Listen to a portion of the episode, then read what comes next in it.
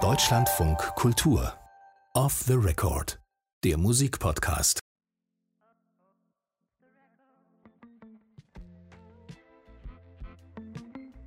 Mein Name ist Vera Schreieck und das ist Off the Record. In diesem Podcast spreche ich mit Menschen aus den verschiedensten Bereichen über Musik und die persönlichen Anekdoten und Gefühle, die sie mit den Songs verbinden. Mich interessieren die Geschichten hinter der Musik. Off the Record eben.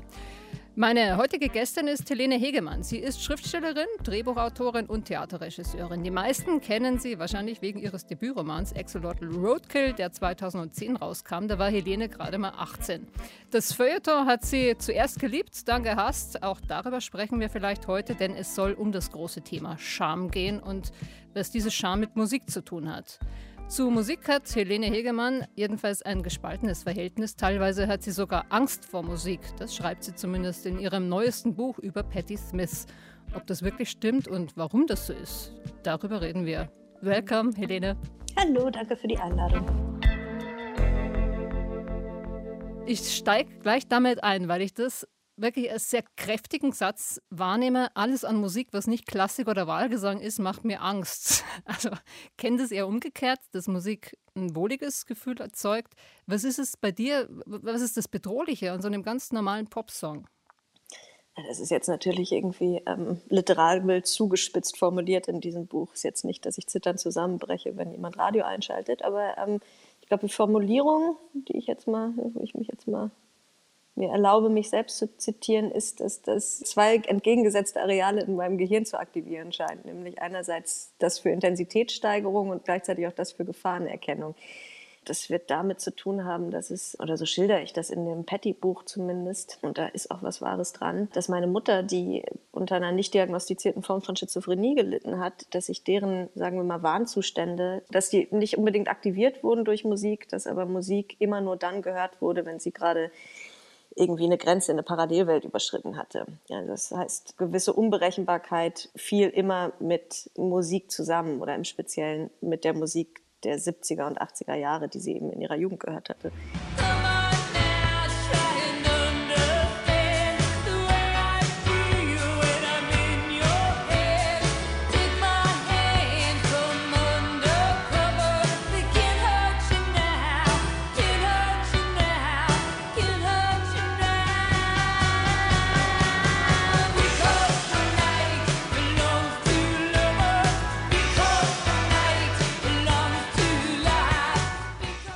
Also es macht einen anderen Raum auf, mhm. der nicht mehr unbedingt geschützt ist, wenn Musik läuft bei mir. Es kann aber auch ganz toll sein und ist auch eine sehr, ist wirklich sehr eitel zugespitzt und sehr eitel formuliert. Aber was ich nicht kann, ist es so im Hintergrund hin und her, also so herdudeln lassen. Das können ja viele. Das geht bei mir nur mit Inforadio. Ja. Wie, wie, beruhigend, ja. dass bei uns Musik voll im Vordergrund steht. Aber weißt du, mich hat das schon so berührt, was du beschreibst mit äh, deiner Mutter, weil ich denke, das kennt man vielleicht von sich auch, ne? dass Musik bei jedem Menschen, glaube ich, auch ein äh, Ventil ist, ne? so ein Raum, ein geschützter Raum, wo man seine Sehnsüchte so reinwerfen kann. Und da dachte ich mir, Mensch, diese Ambivalenz ne, von Hypersensibilität, die du beschreibst, und diese Angst davor, von diesem, dass einen das so überschwemmt, ja, so fortreißt, mhm. so wegreißt, das kam mir total bekannt vor. Ja. Mhm. ja. Nee, es kann ganz konkret Zustand verändernd sein. Das klingt jetzt so abgedroschen, aber ich glaube, es ist eine andere Formulierung in dem Buch, dass man manchmal aufpassen muss, welchen Song man in der S-Bahn hört, weil der einem unter Umständen den Tag negativ oder zu positiv beeinflussen kann, oder? Ich glaube eher, wenn ich in der Bar sitze und dann kommt vielleicht was, aber eher Melancholie. Ich wüsste jetzt nicht in der. Mhm. Gibt es bei dir so einen Song tatsächlich konkret, wenn du dann in der U-Bahn stehst? Du kannst dir gerne ein Beispiel nennen. Es gibt mehrere Jay-Z-Songs, äh, bei denen ich dann dazu neige, Verabredungen abzusagen, um doch zum Sport zu gehen. Vielleicht sowas. Das kann passieren, ja. Yeah. Yeah, I'm out at Brooklyn. Now I'm down in Tribeca, right next to the Narrow. But I'll be hood forever. I'm the new Sinatra. And since I made it here, I can make it anywhere. Yeah, they love me everywhere. I used to cop in Harlem. All of my Dominicanos right there up on Broadway. Pulled me back to that McDonald's. Took it to my stash spot, 560 State Street. Catch me in the kitchen like a Simmons whipping pastry. Cruising down A Street, off-white Lexus. Driving so slow, but BK is from Texas. Me, I'm out that Bed-Stuy, home of that boy Biggie. Biggie. Now I live on Billboard, and I brought my boys with me. Say what up to Tata, still sipping my top, sitting courtside. Knicks and Nets give me high five. Nigga, I be spiked out. I could trip a referee. Tell by my attitude that I most definitely from.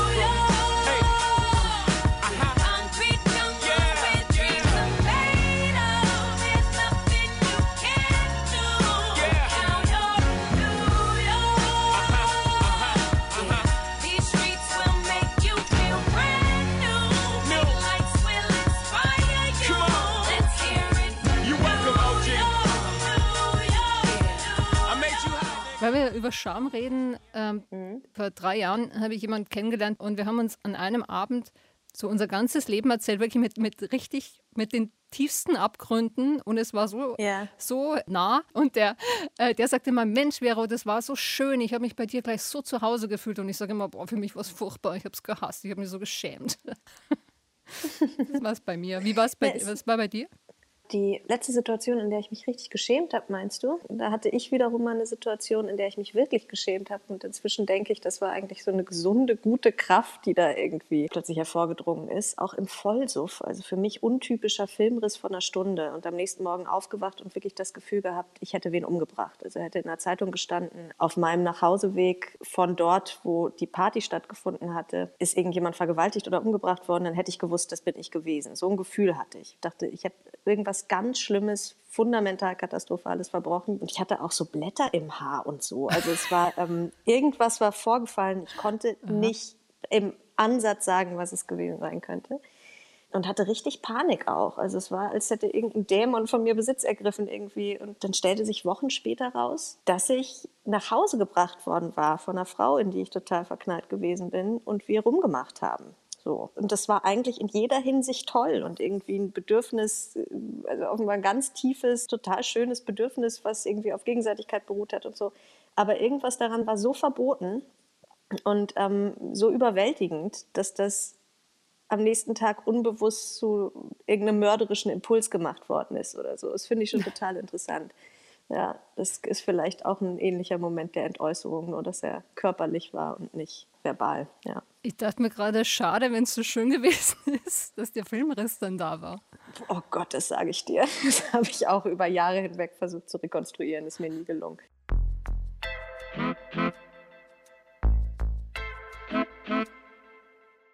Hast du sowas auch manchmal, so eine Ambivalenz an Liebe zu deinen Eltern, also deine Mutter, die verstorben ist, oder auch deinen Vater, dass du sagst, boah, davor habe ich Angst, dass ich genauso werde?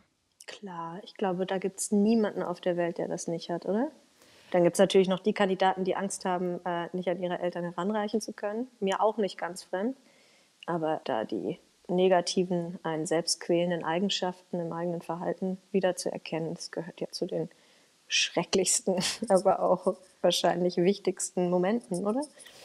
Ja, was wäre es bei dir zum Beispiel? Also was ist dein größter Horror? Mm. Ähm, ich kann sie überbrücken. Mm. Man müde mit der Story. Äh, ja, überbrück doch ja, mal bitte. Das mache ich ja. gerne, weil es, ähm, du merkst, ich habe mich viel mit Scham in meinem eigenen Leben auseinandergesetzt. Und ich schäme mich manchmal total für meine Mutter. Äh, wenn, die war früher Lehrerin und die hatte was total mhm. Bewertendes. Mhm. Also wenn die über andere spricht, ähm, die muss alles und jeden in seinem Tun bewerten. Äh, da, da, kommt das Thema Fremdscham auch, äh, schwappt so rein. Und ich denke mir immer, oh ja. Gott, hoffentlich werde ich nie so. Und ich mache echt viel dafür, dass es nicht so wird. Ne? Oder ja, weil, weil es mir einfach ab, also wirklich nicht, nicht meins ist. Jetzt du. Hm. Ich glaube, ehrlich gesagt haben das Problem aber auch viele Frauen mit ihren Müttern, dass da ständig so neurotisch exzessive Beurteilungen anderer stattgefunden haben. Hat meine, glaube ich, auch zu geneigt.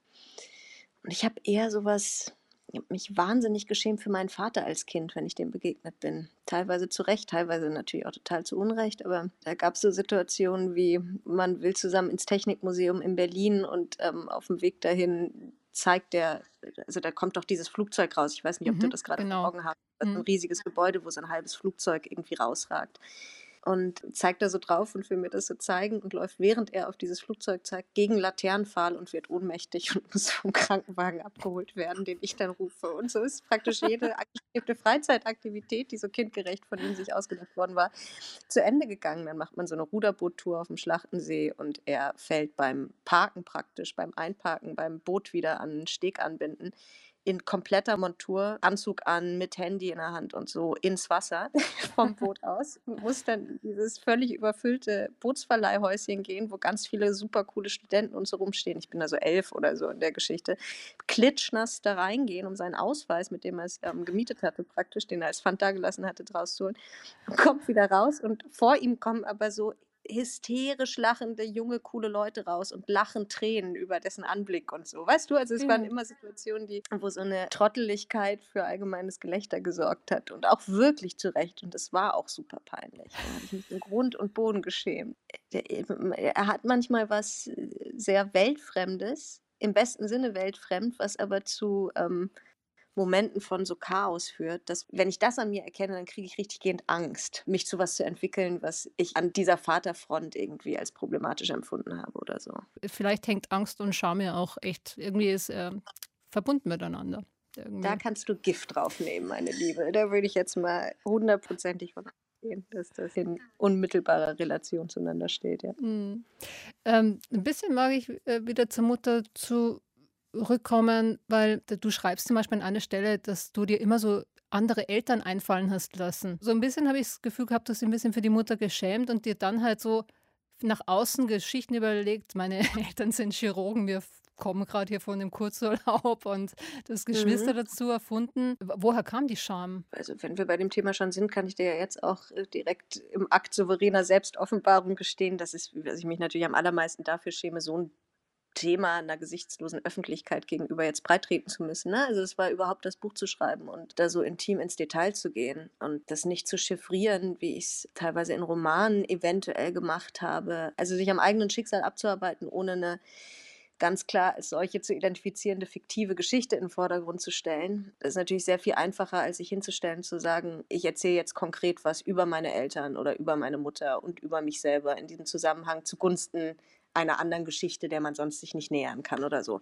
Das ist extrem schambesetzt schon mal. Umso blöder ist es dann, jetzt nicht souverän dazu imstande zu sein, dir dagegenüber ins Detail gehen zu können. Das geht ja aus dieser Konstellation hervor, dass das schwierige, unter Verschluss gehaltene Verhältnisse waren, sagen wir so. Wenn eine unter Verschluss gehaltene psychische Krankheit irgendwie ausgetragen werden muss von zwei Menschen, nämlich in dem Fall mir und meiner Mutter, ist das automatisch eine Abkapselung vom Rest der Gesellschaft irgendwie, weil es den Hauptpunkt der eigenen Existenz irgendwie als was markiert, was niemand anders mitkriegen darf.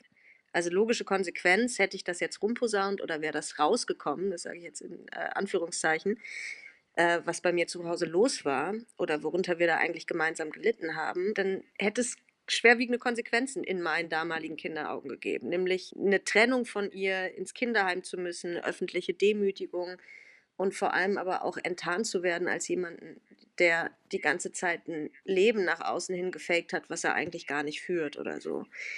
Das heißt also, wofür man sich schämt, ist dafür so zu tun, als würde man dazu gehören. Insgeheim aber zu glauben, man ist völlig abgehängt von dem, was andere Menschen als Welt oder als Realität oder als Gesellschaft betrachten. So. Mhm. Weil man permanent mit dem Verbergen von was beschäftigt ist. Ich würde das gar weniger Scham nennen, als die Angst, enttarnt zu werden oder die Angst vor der Enttarnung der Verhältnisse, in denen man sich selber total abquält. Ich denke so. mir gerade. Aus denen es aber keinen hm. Ausweg gibt. Ja, wie viel Verantwortung. Ne? Also das ist eigentlich, äh, was du als Kind beschützenswürdig eigentlich. Und so ein System ja. aufrechtzuerhalten. Das finde ich so heftig. Ja.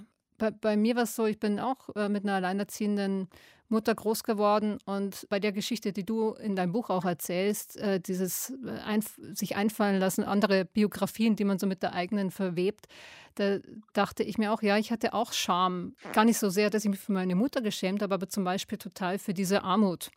Also wir waren jetzt nicht mega, mega arm, aber natürlich, ich war auf so einem humanistischen Gymnasium und da waren die ganzen Anwaltstöchterchen und Zahnarztsöhnchen und so. Und ich habe immer von meiner großen Schwester die abgetragenen Klamotten getragen.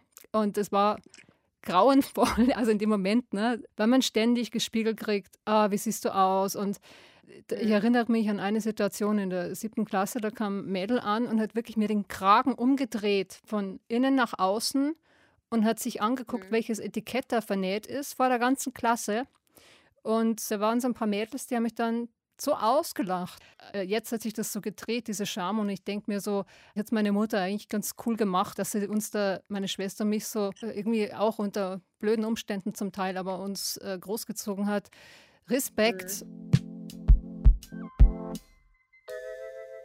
Groß werden und Musik hören hat ja viel damit zu tun. Ne? Man bildet so Individualität, sein Ich über Musik auch. Und ich hatte so wenig Role Models, also in der Musik. Und da hätte mir oft mal so ein Hip-Hop-Song gewünscht, äh, wie den hier.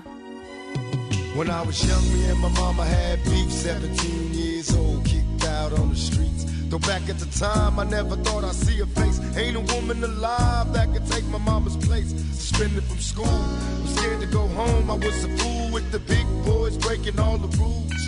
Shed tears with my baby sister. Over the years, we was poor than other little kids. And even though we had different daddies, the same drama when things went wrong, we blame mama. I reminisce on the stress I caused. It was hell, hugging on my mama from a jail cell. Thinking elementary? Hey, I see the penitentiary one day. Running from the police, that's right. Mama catch me, put a whoop into my backside. And even as a crack fiend, mama, you always was a black queen, mama. I finally understand for a woman it ain't easy trying to raise a man.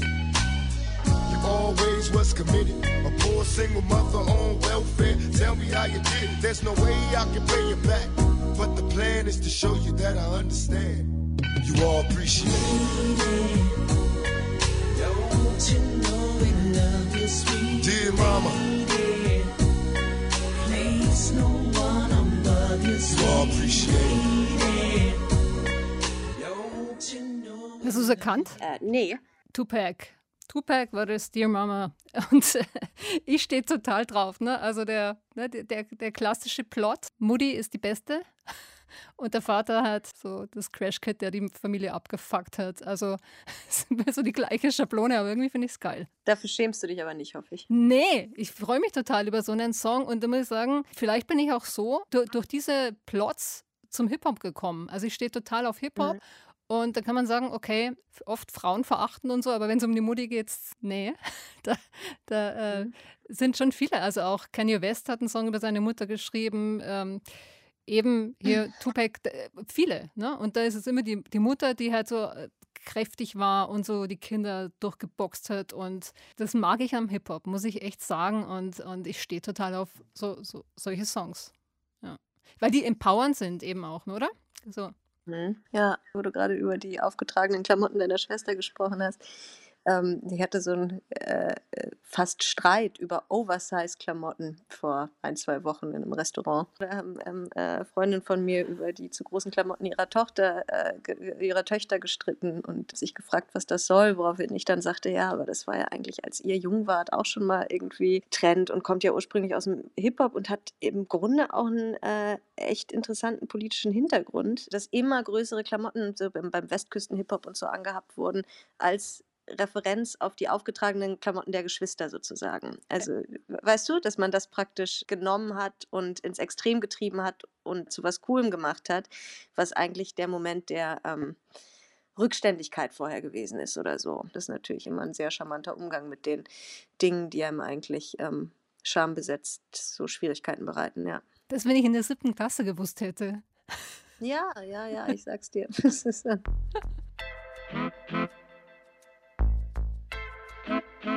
Sagt dir Florentina Holzinger was? Eine ganz tolle Choreografin, die im Grunde aus der Off-Tanzszene kommt, jetzt aber so in den, irgendwie so in die Hochkultur übergehieft wurde und einer ihrer Abende wurde zum Theatertreffen eingeladen und sie ist jetzt praktisch im Olymp der ernstzunehmenden Theaterkünstler angekommen, obwohl die von wo ganz anders kommt. Wenn man das kritisieren, könnte man sagen, das sind effekthascherische Splatter-Veranstaltungen. Also die Leute sind alle nackt auf der Bühne und ähm, ganz viel Kunstblut und ähm, irgendwelche grenzüberschreitenden Rituale und so. Und das, ähm, ich finde es aber das Gegenteil von effekthascherisch. Ich finde, sie macht das auf eine ganz tolle, tief eindrucksvolle, existenzielle fröhliche Weise irgendwie. Lange Rede, kurzer Sinn was da das Hauptbestandteil dieser letzten Inszenierung von ihr, die ich gesehen habe, ist, dass da Frauen auf der Bühne sind und die sind alle durchgängig nackt. Und du hast ganz unterschiedliche Körper. Also ich würde ja mal sagen, sowieso Körper und Nacktheit und irgendwie alles, womit man so in der Welt steht und was man glaubt, modifizieren zu müssen, um mithalten zu können. Und so ist ja vor allem bei Frauen Ding. Das ist unterschwellig das, glaube ich, schambesetzteste, was man so machen kann. Das ist also nicht nur Klamotten, sondern auch der Körper als solcher oder so. Das Interessante, und das muss man wirklich sagen, weil Nacktheit auf der Bühne ist ja nun wirklich nichts Neues, aber was sie macht, ist, dass vier dieser 22 nackten Frauenkörper, die da auf der Bühne rumhüpfen, plötzlich zehn Minuten lang Hürdenlauf machen. Und du siehst also diese unterschiedlichen Körper in einer ganz konkreten Aktion. Das heißt, im Laufe dieses Abends schaffst du es nicht, die Objektifizierung dieser Körper aufrechtzuerhalten. Also du siehst diese Körper nicht mehr als passive Körper, die du beurteilst jetzt oder so und auf die du deine Schablonen und deine Standards anwendest, sondern sobald die in Aktion treten, und das wirklich fast rituell, äh, siehst du nur noch die Aktion. Also siehst du die in Aktion und entsprechend als Subjekte und nicht mehr als Objekte. Und das verändert deinen Blick auf diese Körper und das verändert tatsächlich dein Verhältnis zu gesellschaftlich aufgedrängten Schönheitsidealen oder so. Das finde ich eine hochpolitische, ganz tolle, großartige Leistung und ein super Umgang mit Charme. Und ich komme drauf, das war auch tatsächlich, sie ist mir intuitiv zum Thema Scham als allererstes eingefallen, weil, die, weil sie es schafft, ähnlich wie mit diesen Oversize-Klamotten, also etwas zu kultivieren und zu stilisieren, um die Demütigung daraus zu nehmen. Das finde ich irgendwie ganz toll. Das ist ein Moment der Selbstermächtigung, der mich tief beeindruckt irgendwie. Mhm. Ja. Wobei ich mich gefragt habe, ob es konkret was mit dir macht. Also ich kann mir das total vorstellen, äh, dass dann die Frauen vom Objekt zum Subjekt werden, aber ob es dann mit anderen Menschen auch so wäre. Würde jetzt bei 50 Cent ja. zum Beispiel nicht meine Hand dafür ins Feuer legen, aber ich, spoiler, ich spoilere. Ich, du merkst schon, auf was ich hinziele gerade, auf welchen Song, oder? Ja, ja, aber bei 50 Cent würde ich meine äh, Hand dafür ins Feuer legen. Der ist nämlich äh, nicht so engstirnig, wie man äh, glauben mag.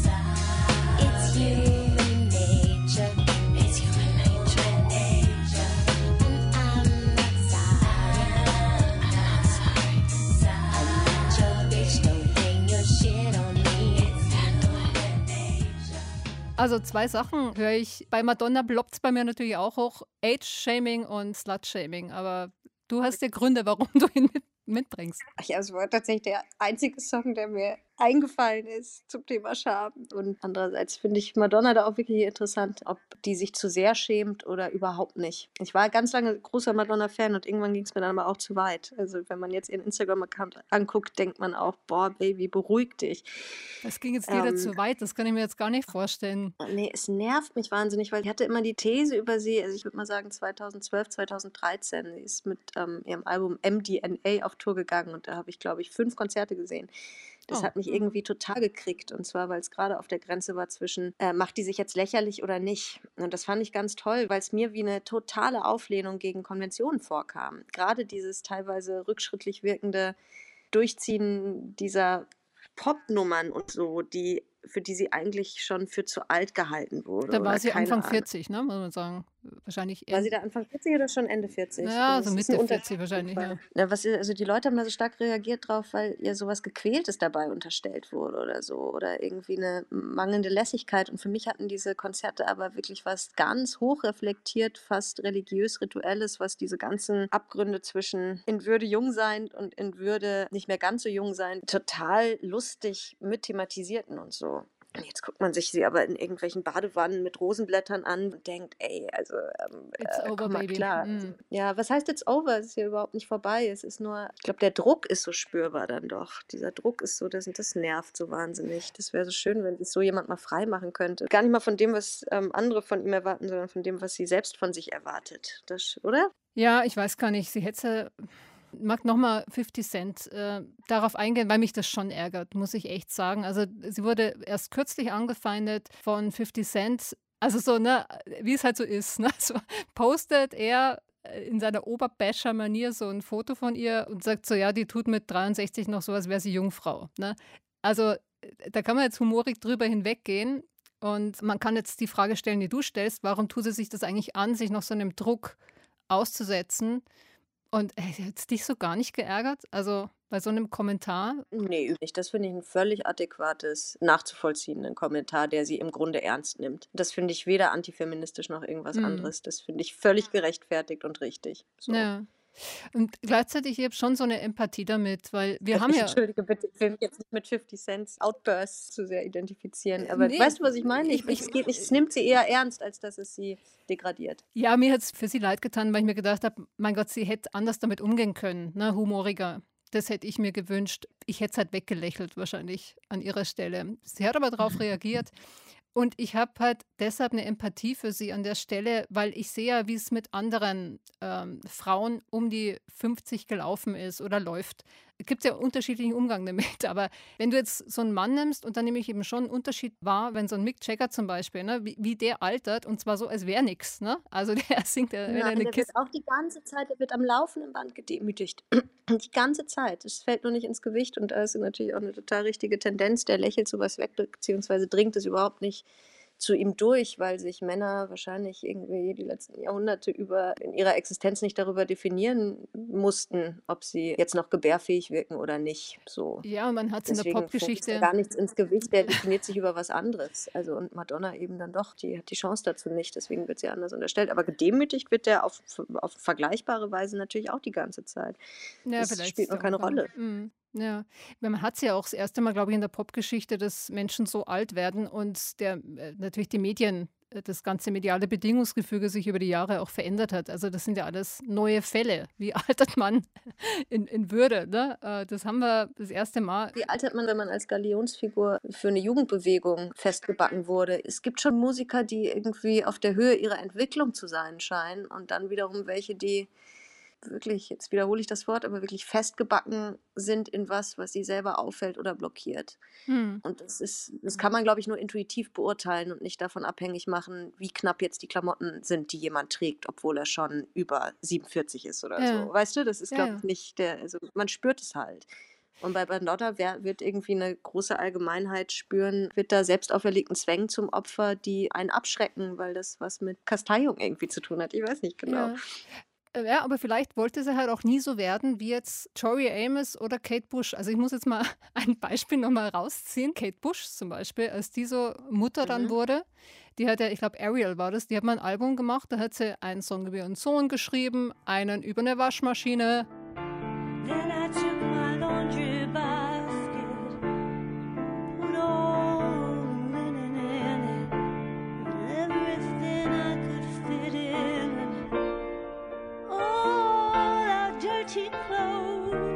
That hadn't gone into the wash, and all your shirts and jeans and things, and put them in the new. Und äh, ich meine, Tori Amos schreibt dann irgendwie ein Album über, keine Ahnung, die zwölf Schattierungen oder einen Song über die zwölf Blautöne, die irgendein Maler gerne benutzt hat, weißt du?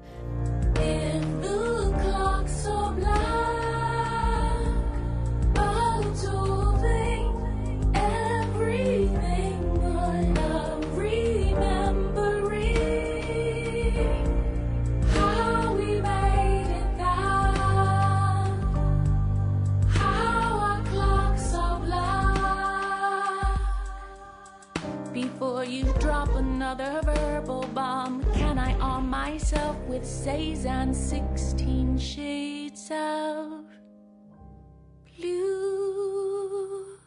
Das sind ja alles Versuche, also so nehme ich das wahr, nicht auf Körperlichkeit festgenagelt zu werden ne? oder andere mhm. Themenfelder aufzumachen. Aber mhm. ob das gelungen ist, weiß ich auch nicht. Also vermag ich nicht zu beurteilen. Nur ich finde es spannend, dass es überall, was ich wahrnehme, ist ein Ringen darum. Ja, ja.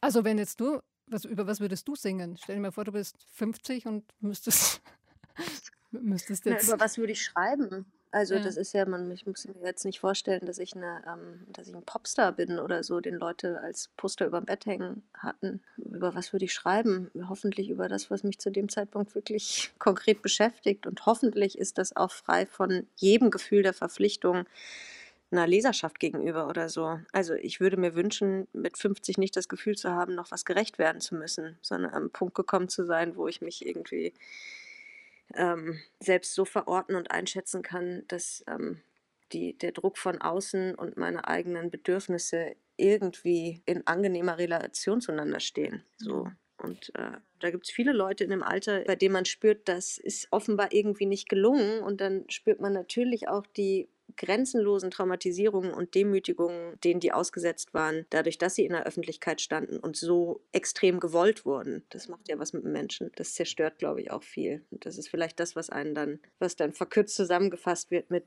die oder der altern nicht in Würde.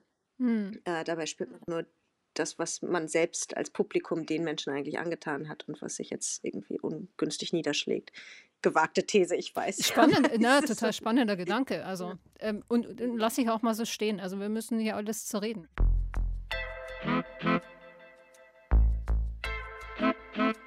Ist Madonna für dich auch äh, nowadays so Guilty Pleasure? Nö, uh, nee, Guilty Pleasures habe ich gar nicht.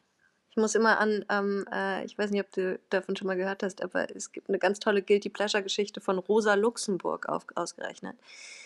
Ähm, und vor einigen Jahren ist deren Herbarium erschienen, also das ihr Album, in dem sie immer getrocknete Pflanzen geklebt und identifiziert hat und dann daneben geschrieben hat, wo sie die gefunden hat und worum es sich da genau handelt und so.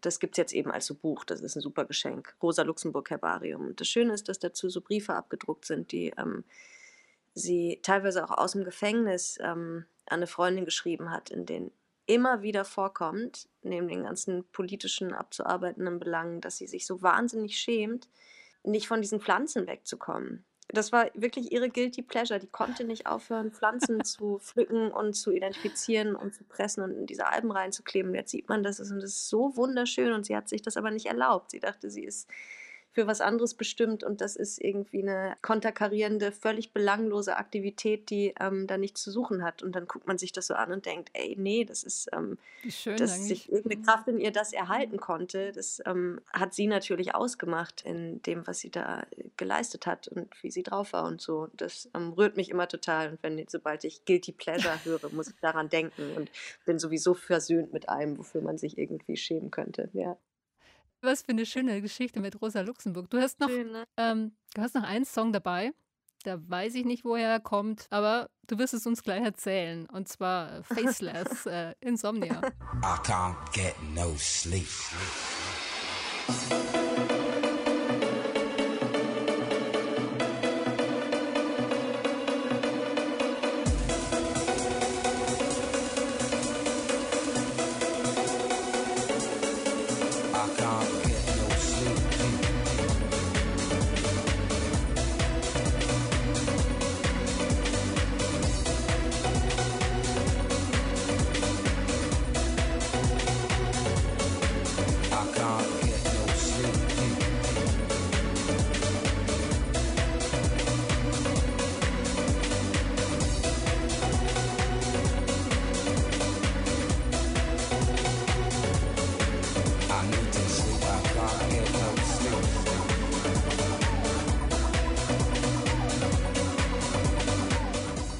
Song war und bin ich immer wahnsinnig verknallt. Das ist natürlich die, die eine Geschichte. Und die andere Geschichte ist, dass mich da, als ich das letztens ungefragt mal gespielt und habe laufen lassen, auch sofort wieder der Begriff Guilty Pleasure fiel, ob das meine Guilty Pleasure sei, dass ich Faithless jetzt raushole. Und das ist wieder was, was ich Ja. überhaupt nicht verstanden habe, weil ich das ein so fantastisch produzierte, höchst melancholische, irgendwie erbauende Nummer finde. Ich finde aber e-, eher interessant, wie schnell sich dann für sowas geschämt wird, einfach weil es eingeordnet wird als was, was vorschnell beurteilt wird. Aber, ich, aber es ist doch so toll, findest du Ich nicht? finde es großartig. Ich freue mich auch total, dass du den mitgebracht hast. Und mich, mich, mich führte aber auch nochmal zu einem Thema, das möchte ich gern noch kurz ansprechen, weil es so ein bisschen auch auf der Hand liegt. Ne? Mit dem Song geht es so rein in die Clubkultur und nochmal, also dort spielt sich ja im Grunde auch äh, Axolotl Roadkill ab. Das war dein erstes skandalträchtiges Buch, sage ich mal, wo es um eine Frau geht, äh, die so in dieser Berliner Partyclub-Szene so völlig unter oder auch aufgeht. Wie war das denn damals, als du dann mit diesen ganzen Plagiatsvorwürfen konfrontiert wurdest? Das hat ja was von beschämt werden, also mal die andere Richtung. Hat es bei dir damals auch ein Mhm. Gefühl von Scham ausgelöst? Ähm, nö, mm-mm. eigentlich nicht. Uh-uh. Diese Gegenstandslosigkeit hat ihn einen vielleicht wirklich kurz in so einen Strudel ähm, katapultiert, weil man nicht wusste, was los war. Aber die Art von tiefgehenden Gefühlen, die einem da eventuell unterstellt würden oder so, die hatte ich tatsächlich nicht. Vielleicht ist das ganz interessant. Also Das finde ich aber wirklich Das hat- spannend. Mich hätte das überfordert mit Ja. 18. Das ist dann wieder eine Frage, glaube ich, von Ermächtigung über die Verhältnisse. Das Schöne war dann, dass wir zwei, drei Jahre später der Film finanziert wurde, bei dem ich selbst Regie geführt habe. Also die Romanverfilmung habe ich ja zu verantworten gehabt mit einer internationalen Produktionsfirma. Der Film hatte Premiere in Amerika beim Sundance Festival. Also man konnte in einem vollkommen anderen Kontext sich dem eigenen, da irgendwie in Dreck gezogenen Projekt gegenüber nochmal verhalten und das an ein anderes Publikum bringen und damit dann wieder hierher zurückkommen. Und vielleicht ist das auch der Grund für meine extreme Entspanntheit. Also das nehme ich heute mit so raus aus unserem Gespräch und das schaue ich mir auch gerade von dir so ab. Also diese Selbstermächtigung, da, da bin ich ganz beeindruckt heute und denke mir, wow, ja, in ganz vielen Kontexten. Und das ist vielleicht schon auch ein Schlüssel, mit mit Scham umzugehen. Also gerade wenn man beschämt wird, wie wir es mit Madonna zum Beispiel hatten, oder ähm, na, einen eigenen Rahmen nochmal zu setzen, neu zu kontextualisieren, einfach sein, Mhm. seine Deutung nach außen zu bringen. Und ähm, das finde ich halt was Tröstliches, ne? dass man immer noch eine, eine Möglichkeit zu- hat zu reagieren, oder? Ja, ich würde ich würd zusammenfassen, es ist immer ein Gefühl totaler Machtlosigkeit und man unterstellt sich diese Machtlosigkeit dann selbst. Und das ist mir doch aufgefallen, dass einem eigentlich immer was angetan wird, was man sich selbst anlastet. Dabei meistens ist das Gegenteil der Fall.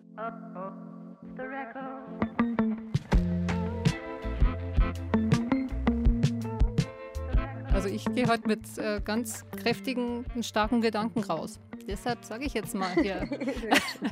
danke, Helene Hegemann. Mir hat es heute total Spaß gemacht. danke dir. Wenn euch die Folge gefallen hat, dann abonniert uns gerne überall dort, wo es Podcasts gibt oder hört auch gerne unsere anderen Folgen an, zum Beispiel die, in der es um Spiritualität in der Popmusik geht oder unsere Dating-Folge, in der wir unter anderem darüber sprechen, welche Songs man beim ersten Date am besten äh, aus der Playlist kickt. Euch erhebende Grüße, entspannte Grüße. Bis bald.